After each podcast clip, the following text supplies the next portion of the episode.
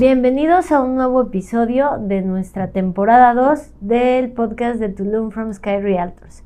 Hoy tenemos una invitada que queremos mucho en la oficina y que se animó a platicarnos un poco de su historia. Es una gran historia ya que seguramente todos los tips que nos regala el día de hoy nos puede servir a no solo a los que trabajamos aquí, sino también a ustedes que nos están escuchando. Y bueno, bienvenida primero que nada, Cris. ¿Cómo estás? Gracias, muy bien, Cris. Qué bueno. Contenta. Qué bueno. Gracias por estar acá. Y bueno, platícanos quién es Cris Murillo. Cuéntanos un poco de, de, dónde vienes, hace cuánto vives aquí. Cuéntanos. Ok, eh, bueno, yo soy Cristina Murillo, tengo 38 años, uh -huh. soy de Ciudad de México, soy la más chica de tres hermanos. Georgia la mayor, David el, el del medio y yo soy la, la más chica. Eh, bueno, yo estoy acá desde hace uh -huh. casi ocho años. Uh -huh. eh, soy arquitecta de profesión, estudié arquitectura en la Facultad de Arquitectura de la UNAM, en Ciudad Universitaria. ¿Y por qué te decidiste? ¿Cómo llegué acá? Ajá. Ok, bueno, cuando estaba en Ciudad de México trabajaba uh -huh. en una cooperativa de arquitectura que habíamos formado entre varios amigos arquitectos. Uh -huh. Y entonces un día trabajando, eh, uno de mis compañeros me dijo que si conocía a alguien que estuviera interesado en trabajar en Acumal. -huh. Si te soy honesta, la verdad es que yo ni Mira. conocía dónde estaba Acumal. O sea, había escuchado de la Riviera, conocía Cancún, conocía Tulum, pero no conocía ni Playa del Carmen ni Acumal. Entonces, este, yo pues dije, no. En ese momento yo en Ciudad de México estaba un poco ya eh, como desencantada. En ese momento trabajaba en la del Valle y vivía en la Escandón, entonces utilizaba el Metrobús. Sentía que la gente ya era muy indiferente. El clima en la Ciudad de México no me encantaba. Yo soy más de calorcito, hace mucho frío en Ciudad de México en algunos meses. Entonces, como que quería un cambio. Y cuando este amigo me dijo de eso, de, en el momento uh -huh. no lo pensé, pero después dije, pues yo, ¿no? O sea, ¿por qué no? Le marqué para ver si podía hacer la entrevista. Él me dijo, sí, vente, te quiero conocer y quiero que conozcas los proyectos que estoy haciendo, ¿no? Para ver si a ti te interesa. Entonces ya viajé y la verdad que me enamoré de... Él también contribuyó mucho, ¿no? A que me enamorara del destino, me enamorara de de la Riviera Maya, en específico de playa. Él tenía en ese momento muchos proyectos en la zona de Acumal, trabajando para una desarrolladora grande en esa zona. Entonces, eh, pues ya le dije sí. Fue muy rápido, la verdad es que yo creo que por eso decidí tomar la decisión, porque fue, no me dio ni tiempo de pensar en realidad. Eh, me dijo, te quiero aquí en una semana. Y le dije, oh. no, espérame, dame chance porque yo ya en Ciudad de México vivía eh, pues de manera independiente, tenía mi trabajo, entonces tenía que cerrar como ese ciclo. Le dije, bueno, no en una semana, pero estoy acá en 15 días. Y uh -huh. me dijo, ok, en 15 días te espero y ya, pues así fue como llegué a, a Playa del Carmen. Muy afortunada porque llegué con trabajo. Mucha gente llega uh -huh. acá a ver qué va a hacer y yo, yo no, o sea, yo creo que eso fue lo que a mí me ayudó y obviamente, pues tenía en mente como, wow, vivir en Playa del Carmen va a ser como trabajar desde la playa, como uh -huh. ir mucho este, a la playa, ¿no? Conocer mucho esto. Y creo que los que vivimos acá sabemos que eso pocas veces pasa, ¿no? Uh -huh. eh, al menos con el trabajo que yo tenía, trabajaba de lunes a sábado, solamente descansaba los domingos. Y los domingos es día para hacer cosas de la casa, para descansar al principio sí vas a la playa, pero conforme va pasando uh -huh. el tiempo dejas de ir, ¿no? O sea, es como, ya, ya lo tienes aquí y casi no lo pelas, desafortunadamente. Uh -huh. Pero bueno, esa fue un sí. poco mi vida. Bueno, pero vivir en el paraíso, saber que te puedes desconectar y caminas un par de calles y ya estás sí. en, en, la playa, la verdad es una fortuna. Y como tú dices, eh, el calor, eh, la gente es, eh, pues, no sé, otro ambiente, ¿no? Yo los domingos Ajá. Que iba a la playa me cargaba de energía para empezar mi semana, uh -huh. pero en ese trabajo que tenía, como si era de todo el día, o sea, entrar a las 9 de la mañana y salir 6, 7, uh -huh. no, no, eh, no me permitía, digamos, esta idea que te haces cuando uh -huh. dices vivo en la playa, ¿no? pero te, tiene mucho que ver también como pues mi horario y mi trabajo, ¿no? En ese momento. Claro. pero es, es un poco por ahí. Pero bueno, este, ya estando acá, eh, pues qué padre que te animaste porque al final eh, empiezas a cumplir cada uno de tus sueños, ¿no? Y, y, tenerlo aquí las veces que se pueda, el mar, el ambiente y todo, pues ya es algo que, que te está ayudando mucho. Y llegas con este, este trabajo, este, eh, dura, ¿Qué pasa? ajá, ¿qué pasa? O sea, ¿cuánto tiempo este, trabajaste aquí? Mira, ahí en esa desarrolladora estuve seis años. Eh, yo lo veo como, como mi universidad en práctica. O sea, obviamente en la universidad pues te, te quedas toda la teoría, pero la práctica fue, fue esa mi universidad. Yo estoy súper agradecida con ese trabajo porque me permitió, entré como arquitecto proyectista. Eh, ¿Qué significa esto? En el tema del diseño de los espacios, del concepto, de, de todos los proyectos que se, estaba que se estaban manejando dentro de esa desarrolladora. Pero pasé ahí seis años, entonces afortunadamente tuve jefes muy valiosos que vieron y reconocieron en mí ciertas habilidades y me fueron dando más responsabilidad en esos proyectos. Entonces al principio era solamente la parte arquitectónica, como te comento, y después fue involucrarme en la parte del proyecto ejecutivo. Un proyecto ejecutivo pues es la parte arquitectónica más la parte estructural, más la parte de las ingenierías, más la parte de los acabados. O sea, es como ver todo el proyecto y todos los involucrados tienen que estar pues en la misma línea, ¿no? Y mi trabajo, sobre todo estos últimos años, fue eh, de coordinación. Entonces yo tenía que estar empapada de todo el proyecto. Te digo, afortunadamente tuve muy buenos jefes. Eh, los últimos dos años en ese trabajo en específico, eh, estaba de la mano del director operativo y él me apoyó, digamos, a incorporarme desde el principio que es cuando el desarrollador tiene esta idea y quiere hacer un proyecto y tiene que buscar en dónde lo va a desarrollar, tiene que ver si el, el, la, zona o el sitio es el adecuado, porque entonces ya entran estudios de mecánica de suelos, eh, empiezan el tema de las manifestaciones de impacto ambiental, las famosas mías, o sea, es como toda esta parte preliminar que muchas veces no se conoce antes del desarrollo. Después ya es el, el proyecto ejecutivo y también afortunadamente me, me, involucraron en la parte final, que es ya la terminación de obra, todo el tema de tramitología de régimen en condominio. Entonces, para mí este trabajo fue como mi universidad sobre desarrollos inmobiliarios, ¿no? Entonces es algo que agradezco muchísimo porque tuve la oportunidad de involucrarme en distintas áreas desde la parte de coordinación del proyecto.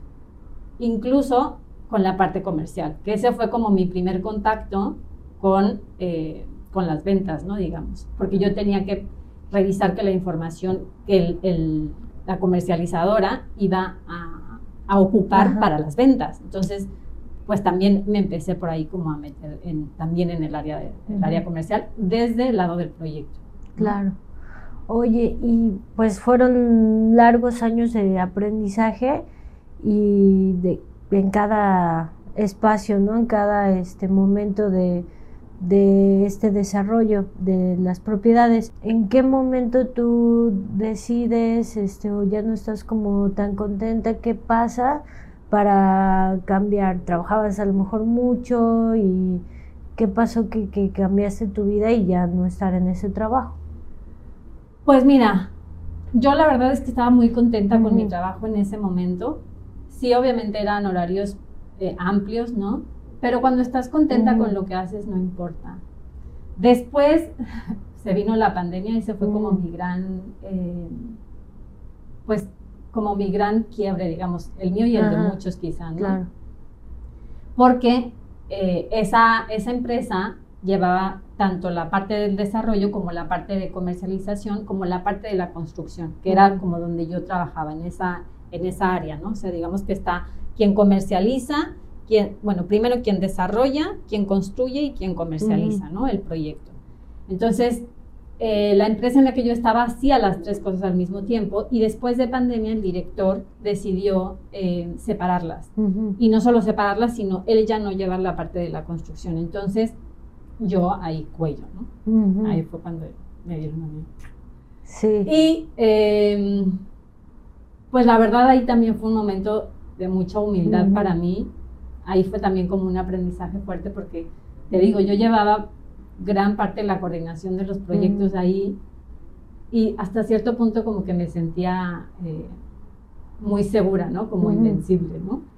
Como que no, o sea, antes se va alguien más que yo. Y fíjate, o sea, fuerte, Ah. porque pues tuve que hacer un ejercicio de humildad porque dije, bueno, o sea, yo soy como cualquier otra persona, ¿no? Porque yo no? Yo fui de las que, a las que les tocó como, eh, como salir, ¿no? Sí. En esa temporada. Y pues la pan- durante la pandemia, eh, la zona, sobre todo Playa del Carmen, no tanto Tulum, pero Playa del Carmen se detuvo un poquito. Y yo dije, bueno, afortunadamente tenía un poco de ahorros y me pude esperar a ver qué pasaba, ¿no? Y a ver por dónde se movía. En ese momento me invitan a trabajar en otro complejo hotelero y residencial, Ujú. este, muy grande, y pues decido irme, ¿no? O sea, Ujú. dije, pues, ¿por qué no probar otra cosa, ¿no? Ujú. Algo similar, eh, pero sí mis actividades específicas iban a ser distintas. Y ahí eh, estuve solo 10 meses porque pues esa experiencia no fue tan grata como la otra que conté, ¿no? O sea, esta experiencia fue. A ver, quizá es que ese trabajo no era para mí y yo no era para ese trabajo, quizá fue el momento, no sé, o Ujú. sea, no quiero, no quiero eh, como hacerme historias, ¿no? Pero no, no me sentía cómoda, ¿no? La verdad es que no me sentía cómoda en ese lugar y creo que a muchas personas les pasa que aunque no se sienten cómodas, ahí están como tratando de encajar o tratando de acostumbrarse. Y es triste porque yo estuve, te puedo decir que de los 10 meses, quizá la mitad, eh, en desacuerdo o a disgusto de lo que hacía ahí y, y de mi trabajo, ¿no? Al grado de que platicaba con mis amigas y les decía, es que ya no aguantes el trabajo, es que... Pero también por la situación que estábamos viviendo de, de recién saliendo de pandemia, pues era como, bueno, pero tengo que pensar en que soy muy afortunada porque tengo trabajo, este, y la verdad es que no me iba mal, o sea, tengo que verlo desde un lado de agradecimiento y no desde un lado de, de, de "Guácala, mi trabajo no me gusta. Pero la verdad es que me costaba. ¿no? Hasta que un día, gracias a una amiga, me dijo, Cris, ya, o sea, si, si tanto estás quejándote, quejándote, quejándote, haz algo busca otra opción. ¿Cuántas opciones has buscado? O sea, no puede ser que nos digas que no te gusta tu trabajo, pero no hagas nada. Y sí, o sea, Ujú. estaba como un poco como congelada. Bueno, después de eso, te digo, hay como personas mágicas en la vida, ¿no? Porque después de eso, yo, eh, una de las personas, una de las amistades que hice en este trabajo que no me encantaba, me decía, Cris, ¿y por qué no intentas otra cosa, no? Y yo, pero es que no me veo haciendo otra cosa, ¿no? O sea, me he dedicado mucho tiempo a esto, me gusta, sé que soy buena, entonces, más bien como que tengo, o sea, como que me quería forzar a ver ese trabajo como una buena opción. Y eh, pues varias veces como que platicábamos de esto, ¿no? Y un día me dice Fran, mi amigo, ¿no? Me dice, ¿por qué no intentas en, en- como agente inmobiliario, como agente de bienes raíces? Y yo le dije, Fran, no, o sea, no me veo, ¿no? O sea, no me veo en ventas, o sea, Ujú. nunca, nunca he hecho eso, ¿no? Además, pues obviamente sí había tenido como contacto con algunos Mm. brokers. Y yo decía, no, no me veo, o sea, no. ¿Por, por ¿Cómo, qué no? cómo me puedes ver a mí ahí? Yo no me veo ahí, ¿no? Y me decía, inténtalo, ¿por qué no? O Ajá. sea, él me decía, mi hermano está en eso y le va bastante bien. Mi, mi prima también está en eso y les va bastante bien. Y ellos no, no se dedicaban antes a eso. Entonces, prueba tú. Y te juro que yo le decía, no, es que yo no me veo ahí, Fran, no me veo ahí. Incluso me acuerdo que platicando con mis amigas, les dije, ¿no? Eh, a esta amiga que como que me dio el sacudidón de, pues busca algo, ¿no? Si no te gusta, no Sí, te quejes, haz haz, algo. algo. Este, a esta amiga le dije, ¿no? Ujú. Este, creo que me voy a meter como asesor inmobiliario, creo que voy a intentar eso. No, Cris, tú ya sabes cómo son, son, eh, pues, no quiero decir como estafadores, pero como que por vender te dicen cualquier cosa, ¿no? Y yo dije, mm, no sé, o sea, como que estaba entre, como dudosa, ¿no? O sea, ¿será, no será? Eh, es cierto, ¿no? Que hay muchos vendedores de cualquier cosa que pues con tal de venderte el producto milagro te dicen cualquier cosa, pero yo creo que también hay gente que, que de verdad creen en, en, lo que vende y lo hace desde un lado como muy honesto, ¿no? O sea, bueno, a lo mejor esto te puede servir, este, no sé, como que además quería vivirlo, o sea, ya en ese momento ya me habían metido la espinita, pero estaba súper dudosa. Total que un día Fran me dice, eh, te, van a, te van a llamar. Y yo, ¿cómo que me van a llamar? Y me dice, es que ya metí tus papeles para entrevista en la agencia donde está mi hermano. Y yo, y sí, o sea, colgué con él y enseguida me entró la llamada de la gerente para ver si hacía la entrevista. Y entonces dije, bueno, va, ya.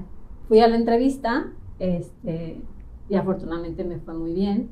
Eh, me dijeron que justamente lo que querían era hacer una agencia diferente eh, querían gente que, que, no viniera precisamente de ventas o precisamente de algún otro, eh, de alguna otra eh, pues agencia, ¿no? Que fuera como, como un poco más auténtica la, la, cosa, ¿no? O sea, que fueran personas este, de otras, de otras profesiones, de otros rubros, ¿no? Ajá, y que lo intentaran, pero como personas, perdón, como muy profesionales, ¿no? Como comprometidas con, con, con la empresa y así, así empecé. Oye, qué padre. Eh, qué bueno, pues ese amigo te ayudó a dar como ese salto porque al final pues ya tenías la espinita, ¿no? Y creo que cuando llegan las cosas eh, es porque anteriormente fueron pasando ciertas situaciones que nos preparan, ¿no? A lo mejor al decir, hacer este ejercicio de humildad, después el ejercicio de agradecimiento con el otro trabajo, tal vez eh, te permitió ser más flexible a intentar nuevas cosas, ¿no?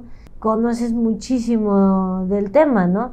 Eh, no es como para otras personas que a lo mejor vendían eh, tours en la zona o que eran abogados, qué sé yo, eh, pues tú ya tenías la información, ya nada más era conocer como que el, proceso para empezar a conocer a esos clientes, pues que los ibas a acompañar.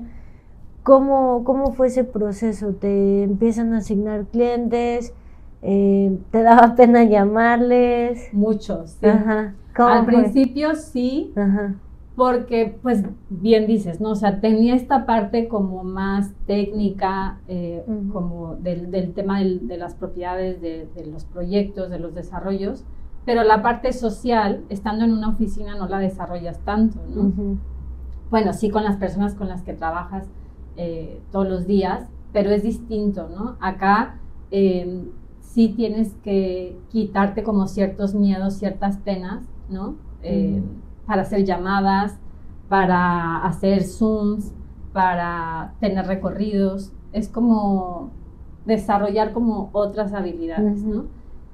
Y sí, al principio pues obviamente cuesta un poquito, pero creo que también tiene que ver con tema de práctica, ¿no? Entre más prácticas, pues vas viendo también eh, o descubriendo en ti mm. cualidades que quizá no veías, ¿no? Entonces es como intentarlo una y otra y otra vez. Oye, cuando llega un cliente, em, ya lo empiezas este, a platicar, a ver qué es lo que necesita este cliente, ¿qué puntos para ti son importantes o qué te imaginas? Para poder ofrecerle lo que realmente necesita el cliente. ¿no? Ahorita mencionabas que como en todo, eh, pues a veces hay vendedores que eh, te mienten o que a lo mejor no son tan claros. Eh, en tu caso, ya llega este cliente contigo y en qué piensas, ¿Qué, qué le empiezas a preguntar o cuál es la información que para ti es importante. Ok, pues yo creo que es muy importante, pues primero escucharlo, saber qué es lo que tiene en mente, ¿no? Eh, yo me puse como la meta de nunca vender por vender, un poco como em, tratando de ir como siempre fiel a lo que he pensado, ¿no? O sea, ahorita viene a la mente otra vez mi amiga, ¿no? Que me decía de estos brokers que, o de estos asesores que con tal de vender algo te, te dicen que es el mejor producto cuando quizá no lo es, o que va a ser súper bueno para rentas vacacionales cuando a lo mejor por la ubicación o las amenidades no tanto. Entonces, eh, como que yo tengo muy claro, o yo me puse esta meta, ¿no? Como de no le ofrezcas algo a un cliente que no le ofrecerías a tu mamá, ¿no? O sea, a mi mamá. Mi mamá para mí es como lo más importante, ¿no? Eh, lo más importante en mi vida. Entonces, siempre tengo como muy claro eso. O sea, yo se lo ofrecería a alguien que de verdad es tan importante para mí, o sea, o solamente es, quiero vender por vender, ¿no? O sea, no. Em, trato de buscarle otra cosa. O sea, esto, trato de pensar un poco en su inversión a futuro.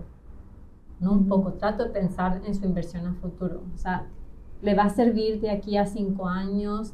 Em, no sé si me dijo que tiene hijos y que lo va a venir a, a disfrutar de vez en vez, tiene algo interesante para sus hijos, este, o si quiere algo cercano, quizá no a la playa, pero sí a alguna, alguna conexión donde él se pueda mover fácil el transporte público, este lo tiene, no sé, como ese tipo de cosas. Y siguiendo pues con este camino de, de en qué piensas y las ventas y todo, eh, cuéntanos, em, ¿Ha habido algo que, sea un poco complicado en este camino? Eh, a lo mejor lo que tú decías de desarrollar ciertas habilidades, eh, no sé, porque por ahí, por lo que te decía tu amiga de los brokers son así, este, tú decías, yo no me veo ahí, ¿no? ¿Por qué no te veías? O sea, ¿tenías ahí algo, un límite a lo mejor en tu cabeza? Sí, yo creo que son estereotipos, ¿no? Que hacemos. Em, ya me había tocado conocer a algunos otros eh, brokers o, asesores y pues de repente los veía como una, súper sociables, ¿no? Súper sociables que todo el tiempo están en la fiesta o en el restaurante o en la reunión. Em, quizá un poco eh, bueno, muy extrovertidos, ¿no? Eh, y, y, por ahí decía, ay, no, yo no soy tan así, ¿no? este, yo soy más como reservada. A ver, no soy súper reservada, pero necesito como un tiempo para generar confianza y entonces ya como abrirme, ¿no? Eh, y quizá como, como en mucha pose, como también... Em, no sé si como súper extra formales o súper extra producidos. Y yo, como te podrás dar cuenta, no soy así. Soy, pues siento que soy más sencilla, digamos, ¿no? No soy, no soy mucho en maquillaje, no soy mucho como de alaciarme de tacones, de traje ejecutivo, de, no sé. Y soy, soy más tranquila, ¿no? Entonces, pero al final creo que son estereotipos. Este, No está mal, no digo que a mí me gustan los tacones, ¿no? A mí me gusta cómo estilizan el cuerpo de una, de una mujer, este, me gusta de repente eh, algo de maquillaje porque como que haces un cambio, ¿no? Pero no es mi día a día, lo hago como ciertos, ciertos días como especiales o para ocasiones especiales. Pero en mi día a día soy bastante relajada, Este, y creo que a mí lo que me ha ayudado es mi forma de trabajar. Sí soy muy comprometida, sí soy muy profesional, me reconozco una persona muy responsable. Entonces siento que esas cosas han pesado en mi, en mi experiencia con, con clientes, ¿no? Este, a lo mejor no estoy como, como en pose todo el tiempo, como muy ejecutiva, pero mi trabajo, eh, pues como que pesa más en ese sentido, ¿no? y, ojo que no estoy en contra de las personas que son así, solamente creo que uno tiene que serle fiel a su personalidad, porque lo he intentado, o sea, incluso en algún momento que me han pedido como ven más formal o cualquier cosa así, que lo intento, me siento disfrazada, como que me pesan los ojos con las pestañas postizas, no sé, como esas cosas, ¿sabes? O sea, que no, no, em, no soy yo. Y creo que siempre es más importante ser tú para generar esa confianza. Em, no sé, como que siento que eso abre, ¿no? O sea, mi mamá decía como una, una buena sonrisa te abre muchas puertas, ¿no? O sea, creo que va más como con, con tu personalidad, quién eres tú. Porque eso, eso no se puede ocultar, siento que eso la gente lo, vibra. Em, el cliente se da cuenta. Eh, se da cuenta cuando a lo mejor no estás siendo tan sincera o cuando no sabes la información. O sea, eh, pues muchos inversionistas tienen bastantes negocios o preparación y todo y es gente que, que conoce, ¿no? Entonces, eh, qué bueno que tú pongas como prioridad el ser tú porque de ese modo, pues al ser auténtica, pues les muestras simplemente lo que eres. Y por lo que nos has contado, pues sabes bastante del tema, eh, eres empática al, pensar en el futuro, pensar eh, qué ofrecerías pensando en lo que tú decías de yo qué le ofrecería a mamá o qué le vendría a alguien muy importante. Y también, este, pues me imagino que tú en todo este proceso que acompañas a tus clientes, eh, les das tips, ¿no? Eh, ¿Te ha servido algo, alguna experiencia que a lo mejor digas, mira, yo eh, aprendí esto y te lo puedo compartir para tu inversión? Pues mira, chistoso porque la vida, ¿no? O sea, de verdad es que yo confío mucho en la vida y en el universo y yo tuve la oportunidad, eh, gracias a un comentario que me hicieron en algún momento, ¿no? Eh, te digo que trabajaba con, con, varias áreas involucradas en el proyecto y entonces platicando un día con la directora de ventas, me hizo el comentario de, de Cris, ¿y tú por qué no inviertes, no? Pero así como, ¿tú por qué no inviertes? Y yo así como, o sea, como así, espérame, ¿no? Dame tres, ¿no? Este, y, y pues es de esas cosas que como que dices un poco lo mismo, ¿no? Como ideas o creencias que, que, nos limitan, porque dije como, en ese momento fue como, o sea, no, no, no, no tengo el dinero, ¿no? Pero eh, me dejó la semillita, ¿no?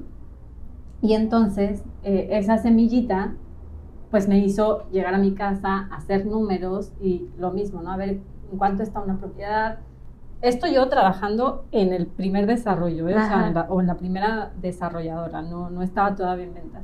Entonces hice números y, y, dije, ok, el enganche es tanto. Yo tenía en ese momento algunos ahorros, pero aún así pues no me alcanzaba ni para el enganche, ¿no? Y dije, yo tengo que hacerlo, ¿cómo lo hago? ¿Cómo lo hago? ¿Cómo lo hago? Y pensé en mi hermana. Mi hermana también, o sea, pensé en con quién puedo tener una sociedad que sé que, que no va a salir mal, ¿no? Y pensé en mi hermana.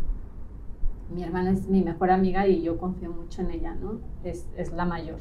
Entonces, le hablé y le dije, Georgia, está esta situación, ¿qué onda? ¿Te animas? Con, su, eh, con sus ahorros y mis ahorros, pagamos el enganche, ¿no? No, mi hermana vive en Ciudad de México, ¿no? No, ¿cómo crees? Este, ¿qué tal que, qué tal que no se hace, no? Porque obviamente era una preventa. ¿Qué tal que no se hace?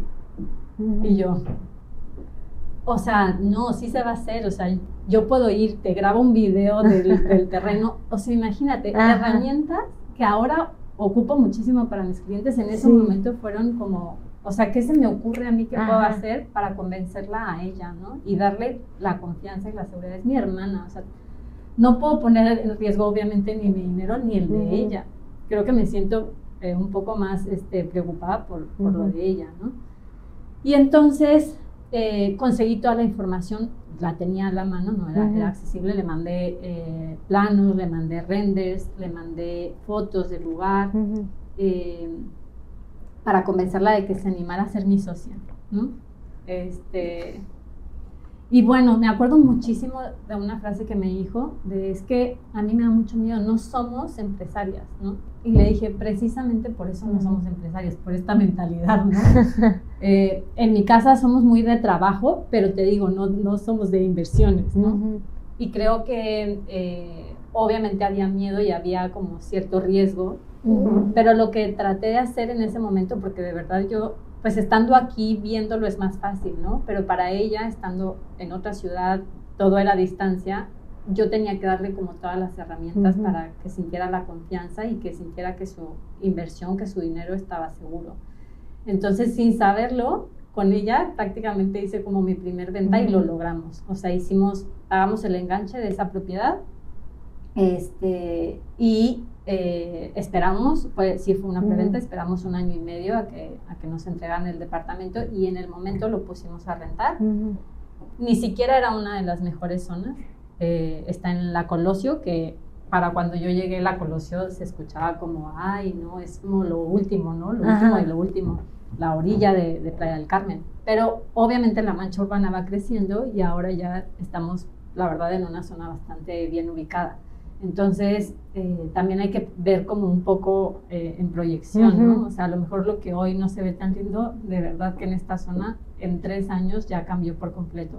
Ya se vuelve parte de, la, de la mancha urbana. Entonces, pues así lo hicimos, lo pusimos a rentar y afortunadamente ha sido una buena inversión porque se está pagando, no nos deja, pero no nos quita y se está pagando solo con rentas. Entonces, eh, toda esta experiencia todo este como proceso con ella, con mi hermana, me ayuda sin duda a ser un poco más empática ahora con mis clientes, porque esos miedos que a ellos de repente les surgen, mi hermana los tuvo, yo los tuve, pasamos por ahí, este, y creo que es más fácil entenderlos y saber de dónde vienen y, y, poder como darles la información para que para que esos miedos no, no, pesen más que sus ganas de querer invertir y de querer tener eh, pues una propiedad ya sea para la renta o para disfrute ¿no? de, ellos mismos. Pues qué gran aprendizaje.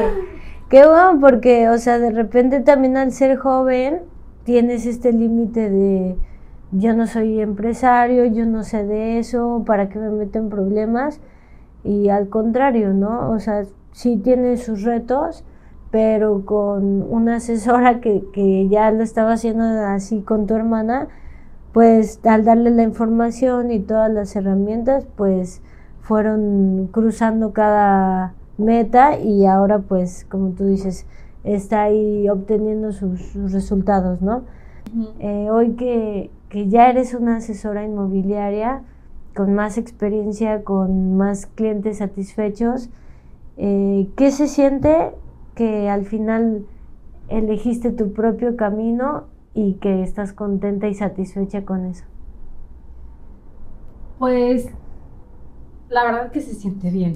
Se siente bien estar en un trabajo, eh, primero que tú eliges, que tú eliges estar ahí. Es muy cómodo, pero al mismo tiempo muy pesado estar en un lugar donde no te sientes eh, a gusto, ¿no? Eh, creo que lo más importante es estar en un ambiente donde tú puedas potencializar tus habilidades y desarrollar nuevas, ¿no? Obviamente esto no ha sido fácil, yo he tenido que, trabajar, digamos, ciertos miedos o ciertas limitaciones, pero cuando las logras es como, ah, bueno, ¿no? Lo hice, o sea, sí se puede, y viene otro, y viene otro. Pero está bien porque es como, es la manera en la que crecemos y la manera en la que evolucionamos, ¿no? No hay otra forma, sino es como que animarte. Y yo he tenido, te digo, mis, mis momentos, momentos o personas mágicas que me han hecho como, ¡pum! Dale, Cris, sí se puede. Y estoy orgullosa de mí. Felicidades, Cris. La verdad que es un gran labor. Desde que decidiste venir a vivir acá, pues son pequeños pasos, como lo decimos en, la empresa, pasos firmes definen tu futuro. Y que hoy en día eh, puedas eh, disfrutar de estos beneficios y te sientas eh, empoderada, feliz. Eso es muy importante porque tus clientes lo ven. Ven tu experiencia, ven que, que tienes toda esta información para ofrecerles y créeme que seguramente inclusive escuchando esto, yo ya te elegiría como mi asesora, porque pues tienes, tienes todos los elementos, ¿no? Para crear esa confianza y pues dar ese gran paso para convertirte en inversionista. Y ahora voy más a la playa que antes. ahora sí voy a la playa. Muy bien. ¿Te gustaría compartir como dijiste algo de tienes tus personas mágicas, como que eh, fueron a lo mejor frases, momentos que te motivaron a dar ese salto? Eh, ¿Tienes ahorita algo en mente que te gustaría decirle a, las personas que nos escuchan y que seguramente pues los pueden motivar a, a dar ese salto para conseguir sus metas? Pues yo les diría que, que se animen, que, que le, de verdad obtener la libertad en, en, todos los sentidos, tanto libertad financiera como libertad de tiempo, como la libertad de trabajar como a ti te gusta y como eh, tú sientes que es lo correcto, es lo más importante y es súper gratificante. Entonces, obviamente va a haber miedos, va a haber temas eh, o va a haber retos ¿no? que tienes que lograr, pero es muy gratificante y hay que confiar un poco más en el universo. Todo se da como se tiene que dar y cuando se tiene que dar. Eso. Qué bueno. Pues muchas gracias por compartirnos, es una gran historia, pues te felicito por, por darte la oportunidad de compartir en este espacio y pues gracias a todos los que nos escuchan. Eh, así como este, esta gran historia, tenemos muchas, afortunadamente eh, conocemos a grandes profesionistas que han dado este salto para poder convertirse en asesores y que el día de mañana pues pueden eh, ayudarte a dar este gran paso para la inversión. Muchísimas gracias, nos vemos hasta la próxima.